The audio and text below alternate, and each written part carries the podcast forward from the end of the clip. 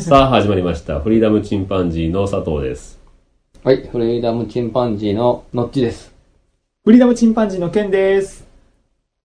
トーク難しいなうんとにかく難しいね。もう、本当に。うん。そう。ああのー、お客さんのことを考えてね、聞いてくださってる方のことを考考ええたなて、もうちょっとあの、あうの、んちゃんと。面白い話をねうんそうそうそう。できればいいなと思う。そうそう、ちゃんと主題を決めてね、うんこれで話しましょうかって言ったところの方が多分いいだろうね。 3人で会ってんだから、じゃあ音楽の話した方がいいんじゃないっていうのは当然あるんだけどう、ん。俺の場合もうあんま、なんて言うんだろう、尺がね、うん。余るからというか、し毎週なんとか、なんとか配信しようと思うと、もう自分がトークするしかないから、うん適当に思いついたことを喋ってるだけなんだけど、まあネタ探せばいくらでもあるんだけど、一人で話すにしても。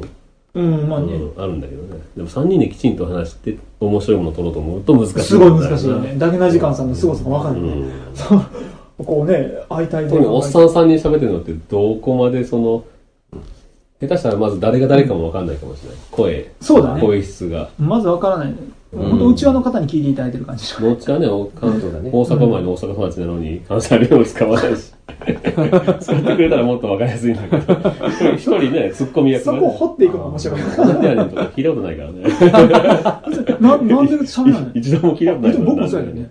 そうだ僕よ。もそうなんでやとかたまに言うけどな。なんでやって言ってるかなんでやってあんまり聞かないかたまに、あ、そう。たまに出てるよ。あの、うん、ほとばしる 感。ほとばしるら。感。ばしい。ツッコミの時にね。ツッコミの時に。元橋の関西弁。まあ、聞く人は聞いたらわかるんだろうけど、あ、この人関西系の人だとか。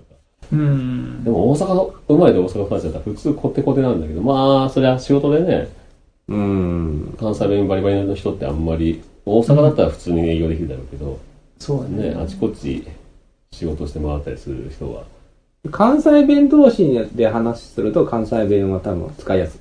ああ、そうやうね。ん。あ、僕らがリズム一緒だしね。そうそう岡そ山うそうそ弁う。ね。そうそうそう。県も俺も岡山だから。そう。岡山弁と家族と話すときは多分、完全そもっうよとか、ね。関西弁が出てる。あわかるわかる実家帰ってるそう、あと、関西の友達と話すときとあかーそうね。あの喋るスピードも変わるよね。うん。 A 君とかね、話すときそうそうそう。リズムの違う。すごくわかるわ。そうう。ん。すっごいよ。僕らもちょっと関西弁にしたいんじゃない衛星関西に。一番嫌われるタイプ。 そうだよね誰一と番比べ嫌いな。誰が、誰も得しない。なるほど。急に関西弁トークになってるぞ、こいつ。しかも明らかにあの関西人が聞いたら怒るやそつ。うそうそううわ気持ち悪い ね。もうかり真っ赤の世界 気持ちだ。悪い。あかんよ。でも、岡山結構ね、関西人が長く来て来てるから、岡山の人間でも関西弁が混じってる人結構 多いよ。あ、ビーズで関西弁の曲あるの知ってるマジでえ言っていいのか、それ。まだ、あの曲聞いてて、儲かり真っ赤とかいう曲がある。マジで。儲かりまかったっけあるあるどこやってあ、でも結ぼ構でちぼもち、でなーってやつ。あ、そう、そんなや つ。ああ。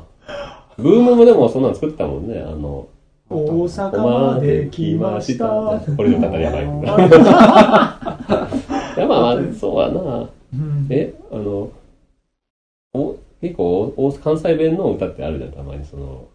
あー関西弁でバリバリの歌住んでいる子ね。うん。えやっぱ好きやねみたいなあ、それね。ね。あれね、あれはね、男も女も。 うん。岡山弁はないよね。関西弁の歌なんて聞いたことないけど、聞きたいとも思わないけど、そうね別に。あれ、あれことはあれだけどね。あること探したら演歌の方とかで。ああ。ああ、なるほどね。まあでも3人で喋ってるのをと歌ってそうな撮った後に俺聞いて、自分がうん結構ほとばしるお金の弁が気になってしょうがないけどね。あー自分の、うんそうね、それでもたまに使ってくれるこね。こはね、ついてるな。もうよくわからないね、その岡山、岡山弁っていうの。岡山弁講座やったけど。ううんん。ああ、じゃあじゃあ言ってるけど。じゃあじゃあ。じゃじあ。ゃあじゃあ。それは俺まあ。俺はまあ、あーその、まあ、伸ばしたりするね。う。あうんん。なんだろう、せっかちなのか、せっかちでいい加減なのかもしどうなんでしょうね。 どうなんだろうね。せっかちでいかれな。ないなんい。かあの、そそうやの、ね。 1、2、3、4、5、6、7、8、9、10。11、12って出てくるでしょ。で、20から行くときに、212223242526っていうのは岡山県民だけだって。他の県の人は2122とか言わない21、22、23、24でしょ。 2122。その20っていうのがめんどくせえっていうのをカットするっていうのは県民性っぽいよ。 2122。 212223242526って。ああ、めんどくさがり。めんどくさがりあショートカット得意だと思います。うあん。ー岡村君たち運転もそうです けど、指示器も出さないし。ここへ来い。ここへ来いっていうのがめんどくさくて、こけへこけけ。て。何しょうらん。何しょうらんですよね。何もしょうらん。出る暇じゃ。そうなら遊ぼうや。な何しようんってね、そんな番組あるまあ、もんね。何しょうっていうそか。うそうそう何しようんか。まあ、せっかち。あ、せっかちが近いのかもしれない。どっちかというせっかとだって、う車の運転さ、めちゃくちゃせっかちでしょ。せっかちね。せっかち。しかも、ウインカー出さない。ウインカー出さずに曲がる。ち。もうなんか、おまけ、どっかの県をディスってないやつ。いいよ、岡山なんてもう。うんあと、地元あと民県外の人に、県外から来た人に、いや、岡山県はウインカーは後付け装備ですからねって言ったら、結構マジで信じるからね。え、そうなのだからつかないのみたいな。ほとんど、まあ最近でもだいぶするようになった。まあ、県民賞とかでも叩かれてます。ああそうなののだいよだいぶそうだったあけいど。合図っていうあの、道路に書いてあるランドマークがあるじゃないですうんか。あんな岡山県しかない。あ普通みんな合図出すの当たり前なので、合図をわざわざあんなもので知らせない。あちこちにあるよね。あの、ウインカー出しましょう。出しましょう。出しましょう。あん出なし恥まずかししょ。。いうウインカー出さない。岡山に住ん住んでるとわからないんだけれども、結構黄色から赤になるじゃん。黄色から赤になって2秒ぐらいはどんどん行くんですよ。うん。まああ今日も捕まってたけどね。うん。あれはね、危険だね。うんうん、帰ってきて思った。え、こんなのいや、それで僕は米子に行った時に、ヤクザっぽい車がいたわけよ。うわ、ヤクザっぽい車来るなと思ったら、なんていうんだろう、5メートル以上手前で、7メートルぐらい手前かな、の交差点で、もう普通にカッチカッチで、ウインカー出してるの見て、すげえと思って。ーまあ、あの、ちゃんと出岡せない山じゃ、そういう車はさ、もう絶対出さなあい。れあはめんどくさいから出さないだからそこせっかちなんだとの。思う生よき。てるの、生きてるの。うん生きてるじゃないですかね。生きてるんですかうん生きてるのともう、かっこ悪いとかめんどくさがり。もうその出すのかっこ悪い。うんかっこ悪い。室内カチカチうるせえとか。多分そういう。室内うるせえ。カチカチうるせえし、ピカピカ点滅するし、鬱陶しいっていう感じじゃないすいません、舞い上がった件みたいな。いや、 本当にね、調子乗ってだたから他の県行っても別ごめんになそさいの荒いと感じないぐらいひどいよね。岡山の運転の荒さは。自分が事故られるのを防ぐためにウインカーとかっていうのもあるよね。本当はそうだね。ねうん、相手にね、そ知らせるってういうんんで。だって割り込みもねそう、何も出さずにスッと割り込むし。うんそれで米子に行ったらもうみんなきちんと、当たり当たり前だったかもしれないけど、やるし、ちゃんとね、車も入れる入れてくれるし、横から。うん。すっごい丁寧。安全運転、飛ばさないし。県民性がね、非常にいいからね、もうサインラブだわ、本でも大阪も早い。大阪めっちゃ当。まあ早い。大阪も結構強引なのはあると思うけど、まあもう、名古屋が入るんでしょあんまりあんま知らないな。名古屋、名古屋走りとかいうぐらい。ああ、広あそう島なんだそれ。うんひどいらしいよ。うんそうなんだ。広島もまあまあ荒いけど、広島は道路が悪いもんね。あ道路計画ないまま、あ、そう。ね、どうしても作っちゃってる。 2車線、うん1.5車線みたいなもん右折専用のところそのまますぐ行くのが名古屋走り。 言うけど。あなるほど ね。超危険ですあーあーあーでもそういうのが多いのかもしれないあねる。かも2車線分使ってるけど、しょっちゅう、あの、だって右折レーンだけにあなれるとかいうのが多いんじゃないかな。やっぱ道路事情が作るっていうのもある程度あるとは思うけど。ううんん。で北海道なんか事故多いでしょあの、何にもないからぶっ飛ばしあ北海て道、はね、あー事故多いのはうね、んその、飛ばして事故るとかう、んまあ凍結とかもあるだろうけど、うん。うん。まあ県民性あるね。なんでこんな話になってるのかか関西弁関西弁がが。出ない。うん、せやから、 なんでやねん。ほんまものなんでやねん や。本物なんだけど、なんか嘘っぽく書くからな んでやねん狙って言うとどうしてもね、おかしい感じに聞こえます。関西弁な、喋りたいな。まあ、そう。まあ、反省として憧は、れあるんやだけどね、関西弁。っぱりね、ちゃんとあの、テーマを決めて喋った方がいい。こ今めちゃくちゃ右翼そうだですねね。ひどいね。そうそうこれひどいこれはちょっと配信れでよきしくない。僕らが楽しくトークしたっていうね。いや、関西弁、やっぱりポッドキャストでも関西弁面白いもん、やっぱり。もうちょっと竹聞け野さんもば、関西弁なんだけど。おお面白いうん。面白い。もう一度皆ささんにこう有益な情報をお届けしたいなとん。思いますね。どうやったらじゃあ伸びるんだろうね、これから。ちょっと正直ね、ちょっと頭打ちになってる、今。ユーあザあ、ー数そうなんだ。うん。波があるかわかんないけど。さあ、どうする何も手はねえいや、か。もう。こんなもの手はねえな。いいと思うんですよ。最終的にもう、あの、フィロソフィーというんです哲学に多分、たどり着くんですよ。うんあの、もう、ものすごい、あの、タイトルに凝って、うんとりあえずアクセスしてもらうかっていう、うん超売れるために頑張るうん方と、いや、もう割り切って、聞いてる人は聞いてる。お好きな方は聞いてください、ありがとうっていう方向、自分たちの好きなようにする方向、多分、どっちか、これをバランスを取ろうとすると、うんあの、よくある、 通りがってくる。可能性が高い。ビジネスやってるわけじゃないからね。う。うんんうん突き抜ける方が面白いっちゃ面白いかもしれない。行かないといけないから。 そう。まあね、でも、うんユニーク数がね、伸びるのはやっぱし、それぐらいしか楽しみないもんだって、おモチベ便ーりシおョンだから便りが、ね反応がないから、お便りが。でもう、モチベーションとして今、たまに見て、アクセス数見て、よしよしって。思もうう。広くした方がそ。それぐらいしか楽しみないんですけど、いや今僕僕。は聞かせてもらってものすごい楽しいよ。うんすごい面白い。あれぐらいしか楽しみな例えい。ばそれを、ユニーク数をね、うんまあ、1000以上にするとかね。うんまあそういうまあ目標を立てた方が。だから、その目標に対して何を、なんかアプローチしないと、増えないのか、まあ、じわじわ増えていくのか、その辺が何とも言えないところなんだいや、もうこれはもうアプローチでしょけど。アプローチ何のアプローチだう。もう例えば時事ネタとかね。そうですあーね。そういうので少しでも興味もらって。でも政治と宗教と野球は話すなっていう。うんそうだね。もうネットと一緒だよねう。んまあまあ、俺するようなことは、うんなるせん方がいいっていトッう。プポスポッドキャスターにちょっと媚びる。それが一番いいよ う。ん。飛びうろ。飛びまくもうやろっ。ぱ、ね、名刺渡しているのが一番いいああ、そうあだとね。はつながりたいっていうのは正直あるけどいな、やポッドキャスター。ポッドキャストって狭い世界にいる人たちは、悪い人いなさそうなんだよね。 み聞いてる感じ。そうだね。特にあのそう思う、そう思う。ポッドキャストやってる一そう思般う人なんて、あの、いい人ばっかりだと思う。ねどうやって役になるみたいなね。その、炎上商法やったり何の見返りとかもなくやってらっ、しゃる何何しろ金が儲からん世界だから、それをだからいいんだよ集ね。合とかね、やってたんでしょ。儲けたいと思う人は、あの、YouTube 行くだろうし。うんうんねあの佐藤君がね、これやってくれて、僕はちょっと浮かんだ夢があって、うんすごい、まあ、聞いてくれてる人があの前のライブの何十倍もいるわけようん。で、ねお思ったのがね、あのポッドキャストだけど何でもいいから、最終的な目標として、僕、夏フェスに出たい。 フェスフェスって言った今。もだいぶ飛んだな、夢が。ボーンっていったな、今。ないや何のフェスな本んだよ当はまあ岡山限定の夏うフェいスや、いや、本当、僕、フジロックフェスに出る。 でかいでかいぞ夢はでフかジいロック、ぞめちゃくちゃ夢があったよ。あれ、夢あそこでね、まだこいつ夢見てるいやや、ろ。バイト、バイトはしてたでしょそう、ごろ、んバイトしてたんでしょ、昔。えふフジロックじゃなかったっけなんあか、全然しないよ。あ、してないっけフェスの、あなのんフェスがか、大好きだったって。 俺一回も行ったことねえよ、フェス。フェス行ったことない。行ったことないライブハウスはもう行けないじゃんか。田舎者だから、だからそのキリンポップフィールとか夜中にやってるそのライブ番組もうん見てたんだって、夏がもう、もう毎年楽しみで。それを撮って見てた。最近は結構ね、四国にもあるし。そうそうそうそう。うん岡山の近くでもやってない。どっか大きい。やってるやん。昔ヒルゼンとかであ本当ったんだよヒルゼンかなそう。で、それがなくなったりとかね、うんしてたんだよね。フェスに出うる。フん。ェスに出るね。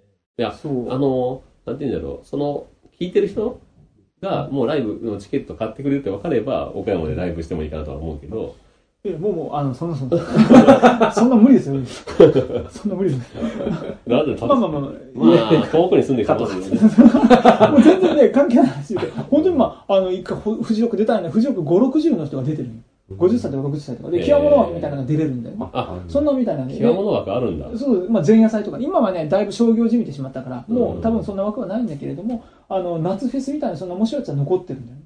うんそういう文化、あの、違う極物が出れるよね。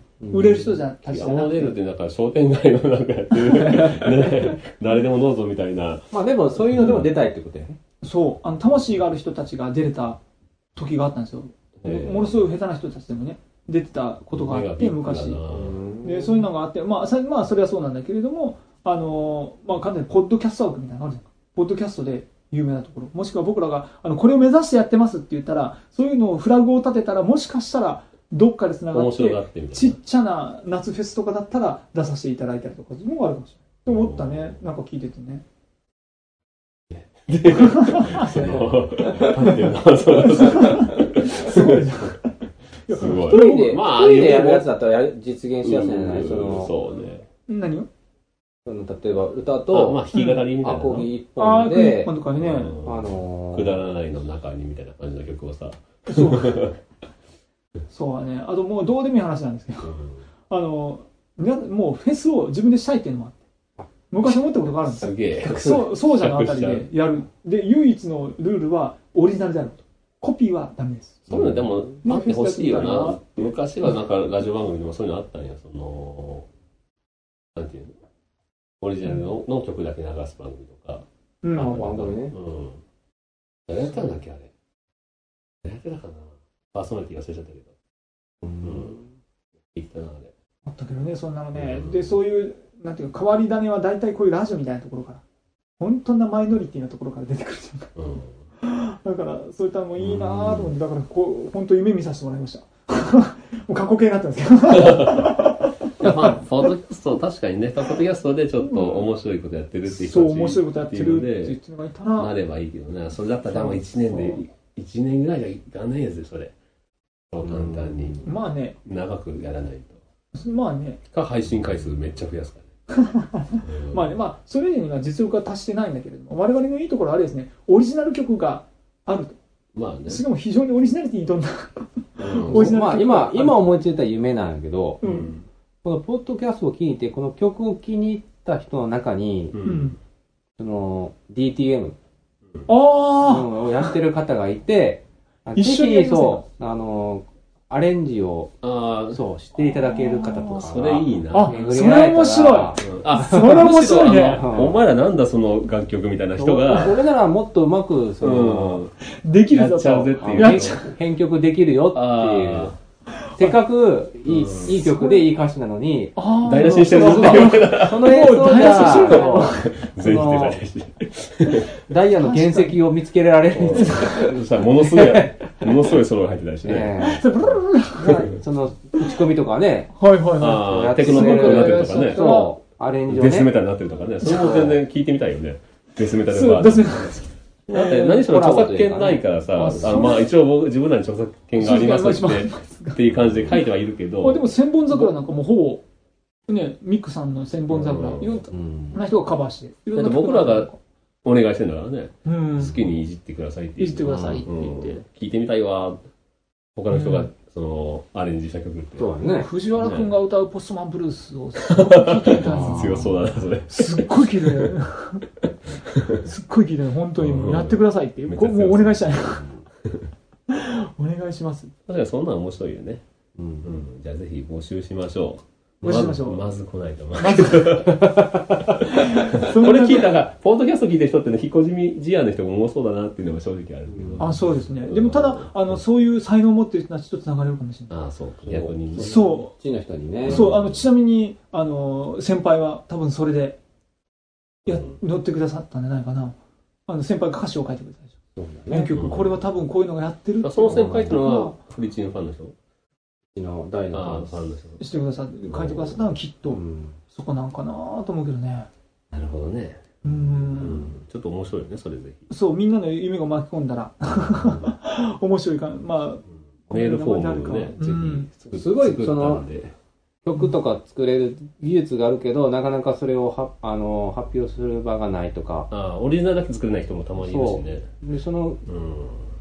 こっちからこういうのを提供したら、そのやってみたいって人も多分いると思うのね。うんあいらっしゃるそういう編曲とかが好きな DTM 人。でおすすめなのは、僕らは昔ソナーって使ったけど、あ違うもうガレージマン今はもうガレージマあン。の iPhone 持ってる人たちが60%ぐらいいるから日本あああ。れしかがも iPhone メインだもんね、ポッドキャスト自体が。そうそうそうそうそううんだからガもうレージバンドを、ガレージバンドでのもっうていメうールフォームアにプリをね。そのままファイル送ってくれたら僕ら開けるからそうか、そうか。そうもう送っていただけたらもう嬉しいです嬉しいな、それ。嬉しいですっていうのがもしあればね夢だね。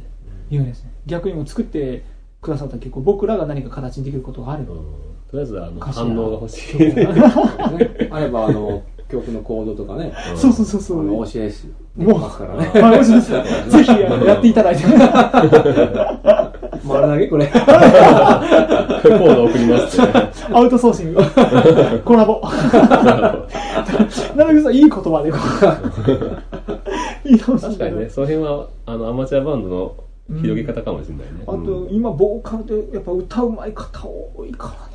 うん本当にもうみんなものすごい歌うまいと思いますわ。カラオケね。そう、だから俺に歌わせろと。うん。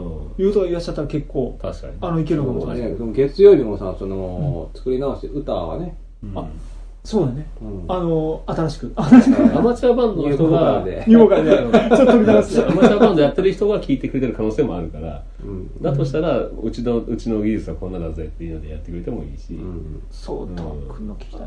あとはもうあれだね、ポッドキャストやる気はないけど、オリジナルで曲作ってるっていう人がいれば、あの、送ってもらったら、あの、アップするけどね。ご紹介させていただきたいです うちね。の方でね。うん。うんそうだねお便お便りもよりより、お便りよりもかなりハードル高いと思うけど、うんいいいいんじゃないですか、このうんね。ちょっと音楽で広がっていこうよ、ちょっいいじゃないと。やっぱでりすか。、アマチュアバンド嬉のしい。ポッドキャストとして、そうですね。しかも僕らのなん音か楽こでう広げていきましちょっょう。とあの、チキン寄りな。チキン、臆病者 だ。臆病な。いいな。もう、いいんじゃないですかね。皆さんうんまあ、そういうことで、じゃあ今回はこういうところでまとめてみましょう か。まとまるまとまるこかれなこれも最後のやつお全然お便りトークすで終わってないごよい大変だと思おう。便りをお待ちしております。ままあ、あれなんですよあの今回のやつで、まあうんあの次回のトークのあれができた、腰ができた、確かにね。これをまとめてトーまクしとてめもいいてんだトークけしてもどいいんじゃないかな、まあ、このままアップするかもしれないけど。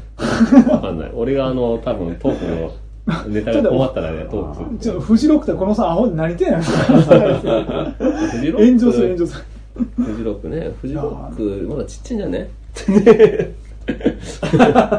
武道 館で単独ライブ。あいや、もう、フジロックなんか全く思わ ない、武道館って最あのフジロックうんフジロックなのああもフェスとかだな。う、あれは売れ売れるため売れるためなのが武道館だと思ってたそうフェスはそんなんじゃない、あそこはもう全く売れない人たちが出てるから、フェス行ったことないからな。それがいいんだよね、あのメインステージやってる人たちじゃない、うんあのほんまにちっちゃいとかやってるから、なんかあるらしいね。そう裏の方でね。そっちの方に人を寄せたらかっこいいらしいけどね。そうかっこいい最高爆音でやっ てね。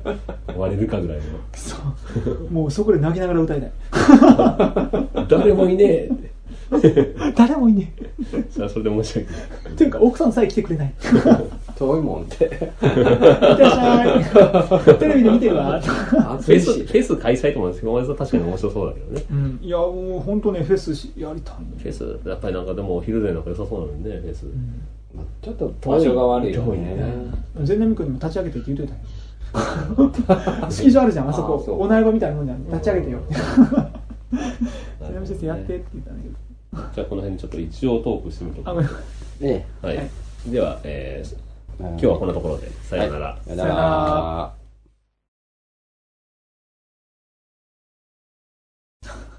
ひどいかい、ひどいかい。もうダメだ。 これは厳しい。個人的には聞いて楽しいけど、まあね。あじゃあ個人 的に聞こうな何話したんかなっていうのを、んそうそうそうそドロうッ。プボックスに上げてあげる。そうあのみんなのこう夢の形がちょっと出てきたのが面 白かった。夢の形が。サウンドクラウドあ作ってもいいけど、他に曲とか。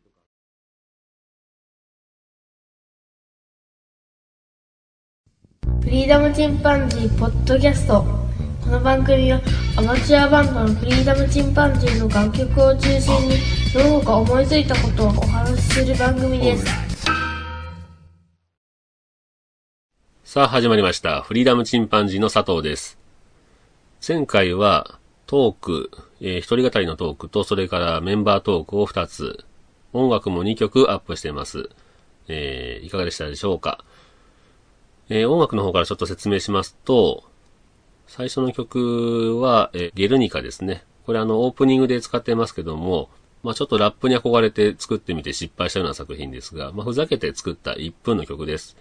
歌詞もね、ちょっと思いつかなかったんで、パブロ・ピカソのね、本名、非常に長いんですけども、このパブロ・ピカソの本名を連行しただけという、ふざけた曲ですね。もう一曲は、バックパッカー、以前お送りしましたが、この曲のえー弾き語りを乗っけてます。先日ね、あのトーク通った時に、ケン君が一人で弾いてるのをちょっとあの、録音したものを載せてみました。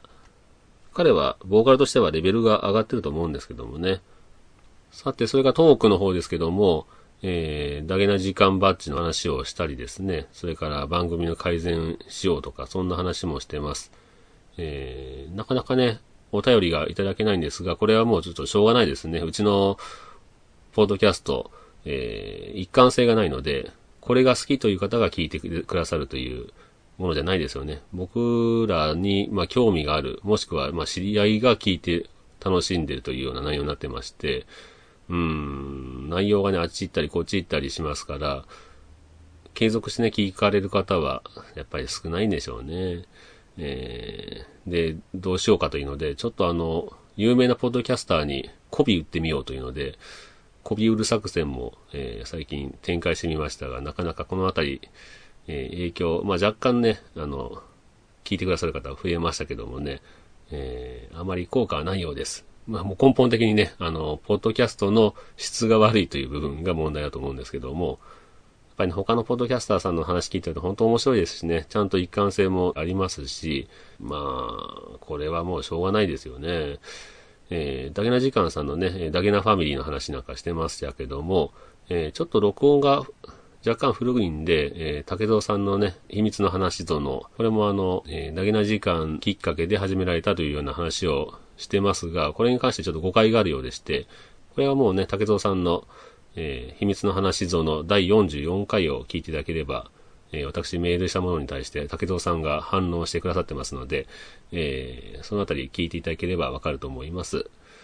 最近は、うん、えっ、と、カンナちゃんのね、えーバイリンガルポッドキャストと、それから竹蔵さんの秘密の話像の、これはあの、お二人ともね、えーダゲな時間に出られたというので、ダゲなファミリーだなと思って聞いてるんですが、えー他にもね、最近は、俊生くんのポッドでのキャストも聞いていますし、あと、遅ればせながらでね、えー美脚蜜ですね、美脚と三つ編みのときめき放送局、終わってしまいましたけどもね、葵さんという方が、えー岡山出身というのでちょっと聞いたりしてたんですが、こちらはね、あの途中から聞き出したんで、えーアーカイブがあまり古いのが載ってないんでね、昔の過去回を聞いてないんで、語ることもできませんけども、とてもね、面白いポッドキャストですね。葵さんはまた一人で始められるかもしれません。このあたりちょっと期待しながらというところなんですけども、えーじゃあちょっとまた話を変えてみて、ここから先はね、ちょっとあの、気分を害する可能性があります。それから食事中の方は、えーお聞きするのを、えーお勧めできません。これはね、私の、えー忘れ得ぬ人々、まあ、忘れ得ぬ人ですね。それから、まあ、捨てがたき人と言いますか、D さんと仮にしましょう。D さんのお話をしようと思います。私はあの、米子に、鳥取県の米子市に、うん、約8年ほど住んでました。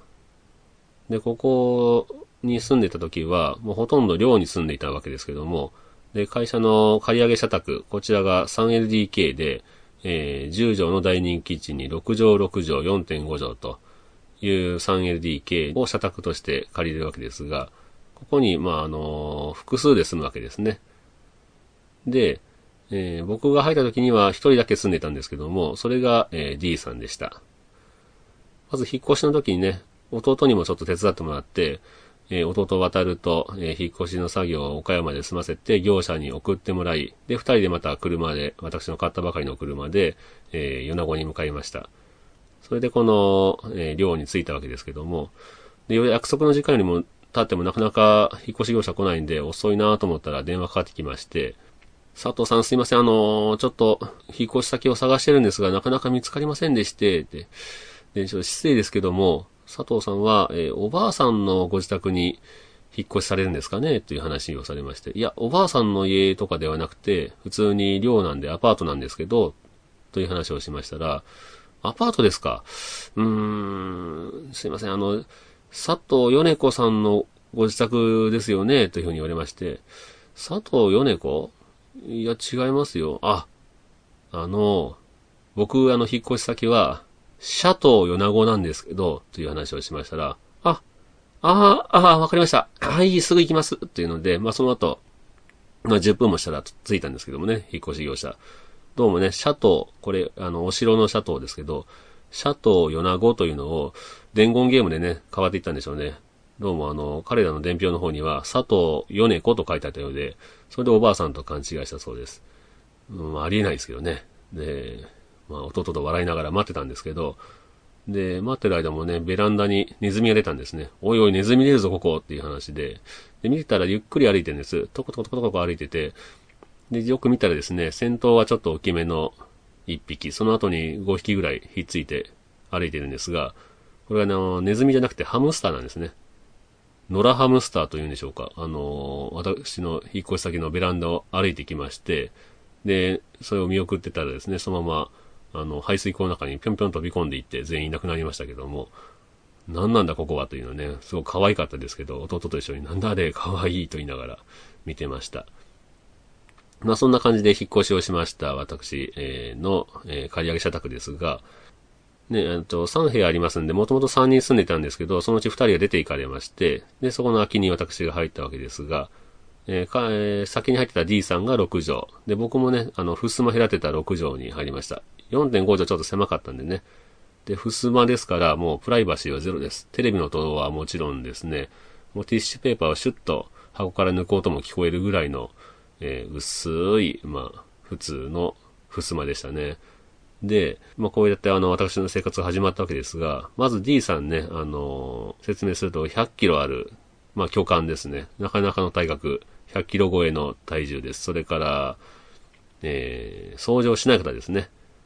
着いた時にね、あの、部屋見ましたけど、まず、まあ、トイレはギトギトに汚れてましたが、えーお風呂もね、ピンク色の湯船かなと思ったら、私が掃除してみたら白い湯船でした。要するに、あの、バクテリアが繁殖して、ピンクになってったわけですね。それから床は黒だったんですけど、これは黒ではなくて茶色でした。黒くなってたのは油でして、彼はね、豪快にあの、自分で油炒めとかたまに作るんですけど、恐ろしい量の油炒めを、えー大量の油を使って作りまして、で、それが巻き上がって、まあ落ちた、さ落ちてその床がベッタベタになったわけですね。もう歩くとペラッペラッとなるんで、とても素足で歩けませんでしたけども、えーシンクには食べ残したゴミとか、それから弁当カス、それから洗ってないお皿とかですね、箸とかそういうものがもう満載で、本当に山盛りになってましたね。まあそんな感じで、結局ね、あの、僕が使いたいんで、シンクを、の洗い物全部代わりにするわけですけど、で、洗って僕が自分で作って、また自分の食べたものを洗ったら、彼がまたそこに洗わずに置いとくという、僕はね、家政婦みたいになってましたけどね。で、いろんなエピソードがあります。彼は、えーまずあの、引っ越してすぐぐらいですかね。あの、大江さんが怒鳴り込んできまして、で、その日はね、僕も彼も休みで、午前中ゴロゴロして、まあ、11時ぐらいですかね、に、大家さん来られたんですけども、私まだ寝た寝たかったんで、まあ、大家さんがどんどんピンポンピンポン鳴らすんで、まあもう、イルス使ったると言いますか、寝たふりしてたんですけど、そうするとまあ、彼ら、えー D さんが出てきまして、ちょっと D さんって言われて、D さんね、あんた、ゴミをね、ごちゃ混ぜに出すのほんとやめてくれないかな、言って。空き缶やら、もう燃えるものも燃えないゴのゴミも一色単にして、こんなんじゃあの、回収してもらえないよ、言って言われて。まあ、で、彼が、あ、すいません、あの、佐藤くんまだ、引っ越してきたばっかりなんで、ルールがよくわかってないんですよ。あの、僕からよく言っときますんで、ここはあの、僕に免じて許してくださいっていうので、もう本当気をつけてくださいよって言って、あの、大家さん出て行ったわけですが、あの、僕はね、きちんと分けてるんですね。ゴミをね、ごっちゃまで出してるのは彼なんですけど、私のせいにしまして、ふざけんなと思いながら、あの、ふ布団の中で聞いてたんですけど、で、あの、起きてからね、顔を合わせたら、うん佐藤くん、あの、ゴミのことで、大家さんが怒鳴りて、怒鳴ってきたけど、僕は代わりに謝っといたからって言うんで、いや、代わりに謝っても何も、あの、僕はちゃんと出してますからね、って。ごちゃ混ぜに出してるの D さんでしょって言ったら、んそそうかななんて、とぼけてましたけどもね。で、彼はね、す非常に朝は弱くて、えー、しょっちゅう寝坊して遅刻をするわけですけども、で、それに怒った上司が、お前はちょっとこれでも持っとけというので、目覚まし時計を買ってきたと。まあ、代金をお前が払えよというので請求されてましたけども、でその目覚まし時計が事件爆弾の形してる目覚まし時計で、とんでもない大音量でね、あのーなるんですけど、で、まあ、これですぐ起きるだろうと思ったらですね、彼はその大音量を鳴らしても、5分から10分ぐらいね、止めないんですね。寝続けるわけです。で、結局起きるのはその襖越しの私で、自分が休みでね、あ相手があの仕事でも、朝ね、起こされるんでね、もうほんまにふざけんなという感じでしたけどね。えー、それからね、彼にはいろんなエピソードがあります。いや例えばエアコンですけど、まあ、100キロ超えの体重ですんで非常に暑がりなんですが、えー夏場はね、エアコンを24時間フル稼働、最強にして、えー一度も止めないです。一回ピッとやったらもう、夏が終わるまで、まあ、秋口中村までね、ずーっとつけっぱなしなんですが、で、エアコン代、あの、電気料金がね、月に10万円です。量自体はね、えー量自体は8000円でした。それから、駐車場代が5000円で、合わせて1万5000円と、まあ、東京とかね、東海じゃ考えられないやつさ、まあ、当然会社が補填してくれてるわけですけども、これでお金貯まるなと思ったらですね、このエアコン代、電気代で、えー10万円かかるわけですが、で、彼はね、その、公共料金は半々というのがずっとルールだから、この電気代も半分払ってねというので、5万円を請求されまして、いや、僕使ってないのになんでこの5万も払わんといけないんですかって言ったら、あその悔しいんだったら自分もエアコンつければいいじゃんっていう話なんですけど、で、じゃあ対抗措置で僕が同じように使ったら1人10万払うんかっていう話なんですね。10万払うぐらいだったらまあ半分の5万でいいやと思って、僕はあのエアコンなしのクソ暑い部屋でね、えー生活してましたけども、私あの夏休みにちょっと1週間いただきたいお休みを実家に帰って、で、猫爆弾のね、仲間と一緒に遊んだりしてね、それからまあリフレッシュして1週間して帰ってきたんですが、で、部屋に入ってくると、まあ、玄関開けた途端になんか変な匂いするんですね。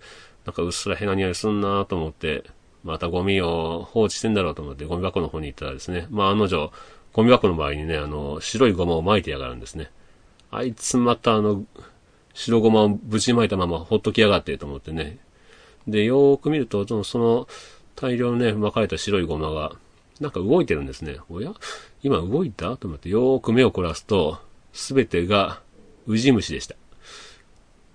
うわーと思って、もう、うー、何これと思いながらね、あの、ゴミ箱が巨大な、あの、水色のプラスチックのケースですね。あの、蓋のついたゴミ箱でしたけど、恐る恐るね、その、ゴミ箱の蓋を開けると、中に数万匹でしょうね。あの、白いゴマが大量にうごめいてまして、で、開けた瞬間からものすごい周期が吹き出しましてですね、もう本当に吐きそうでしたけど、うおえーってなりながら、もうその時寝てたんですけどね、D さん。D さん叩き起こして、ちょっとこれなんすかって起きた瞬間に彼も、うえーとか言って、何これの匂いって言いながら、ちょっとこっち来て見てくださいよって、まあ見せたら、うえーって言いながら、何をしたんですかこれって言ったら、あ、そういえば、君が出ていた日の夜、僕、スイカ1個丸ごと食べて、捨てたな、なんて言ってまして、結局その放置したスイカが腐りの、えー、ハエが卵を産みのという状態だったわけですね。で、もう、ものすごい匂いですし、まあ動き、うごめいてますから、ちょっともう、これなんとか、もうしないといけないですよって言ったら、で佐藤君もう手伝ってねって言うんで、なんで俺も手伝うんだと思いながらも、もう、もう分かりました、もう手伝いますからって。でちょっとこれ、ゴミ捨てるのと掃除するの二人で分かれましょうと。で、会社のちょっと集積所、ゴミ集積所にもう持ってきましょうという話になって、で、えー僕ね、あの、車が新車だったんで、自分の車に乗せたくないですから、で、いや僕掃除しますから、あの、ゴミ捨てに行ってくださいって言ったら、うん、わかった。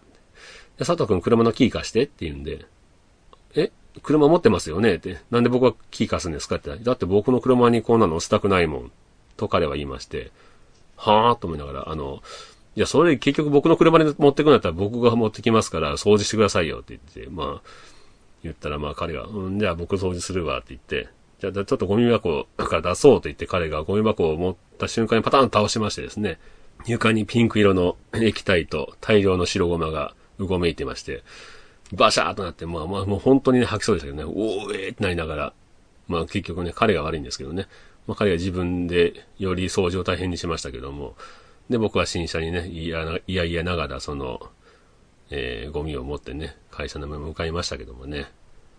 まあ、すごいですよね。で、彼はね、本当に、ゴキブリがね、毎日出るんです。毎日5センチ超えのゴキブリみたいなのが出るんですが、僕も本当ゴキブリ大嫌いなんですけど、えー、最初はね、悲鳴上げてましたけどね、だんだん慣れてきまして、もうギター毎、毎日出ますからね。で、ギター弾いたら目の前にポテッと、天井からなんか黒いもん落ちたなと思ったらゴキブリだったりしましてね。もう慣れてるんで、ティッシュでピッと取って、あ、ゴキブリだと思ってティッシュでパッと取って、ゴミ箱にポイって捨てるぐらい慣れてました。一回はね、あの、ゴキブリホイホイを設置しまして、で、3日後ぐらいに何匹入ってるかなと思って、つまみ、つまんでみたんですけど、で、つまんだら重たいんですね。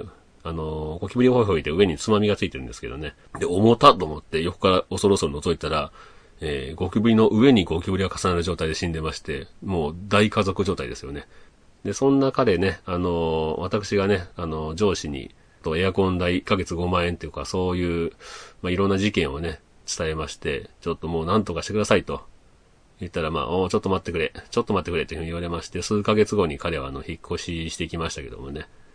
で、それで彼が引っ越していってから、びっくりすることにね、あの、彼の部屋掃除しますと、まあ、次から次へとゴキブリの卵が出てきたわけですが、で、引っ越していった翌日から、一度も、えーその後、一匹も出なかったというね。こんな、まあ彼が勝ってたんでしょうね、本当に。まあ、すごい人でした。で、まあ結局彼はまあ転勤させられて、で、そのおかげで僕はあの 3LDK が、えー一人で住むことになりました。なので6畳6畳の襖も取っ払って12畳にして、で、4.5畳の倉庫と10畳のダイニングキッチンというね、非常にリッチな1万3000円で駐車場代付きという生活をしてましたけども、うーん。結局ね、僕が入る前には3人で住んでたらしいんですけど、まあ彼が広すぎて2人出て行ったらしいんですね。まあそれで僕が自由に使えてたというので、まあある意味ではラッキーだったんですかね。彼も本当に、もうダーティーな人でしたけど、えーまあ引っ越した日には、あの、お祝いで僕がおごるからと言って、飯をおごってくれたりですね。えーまあ100%悪い人ではなかったんで、まあ今となっては良い思い出ですけども、うん、まあそんなとこです。えー今回はね、忘れ得ぬ人、えー捨てがたき人の話を、D さんの話をしてみました。それではまた、さようなら。 「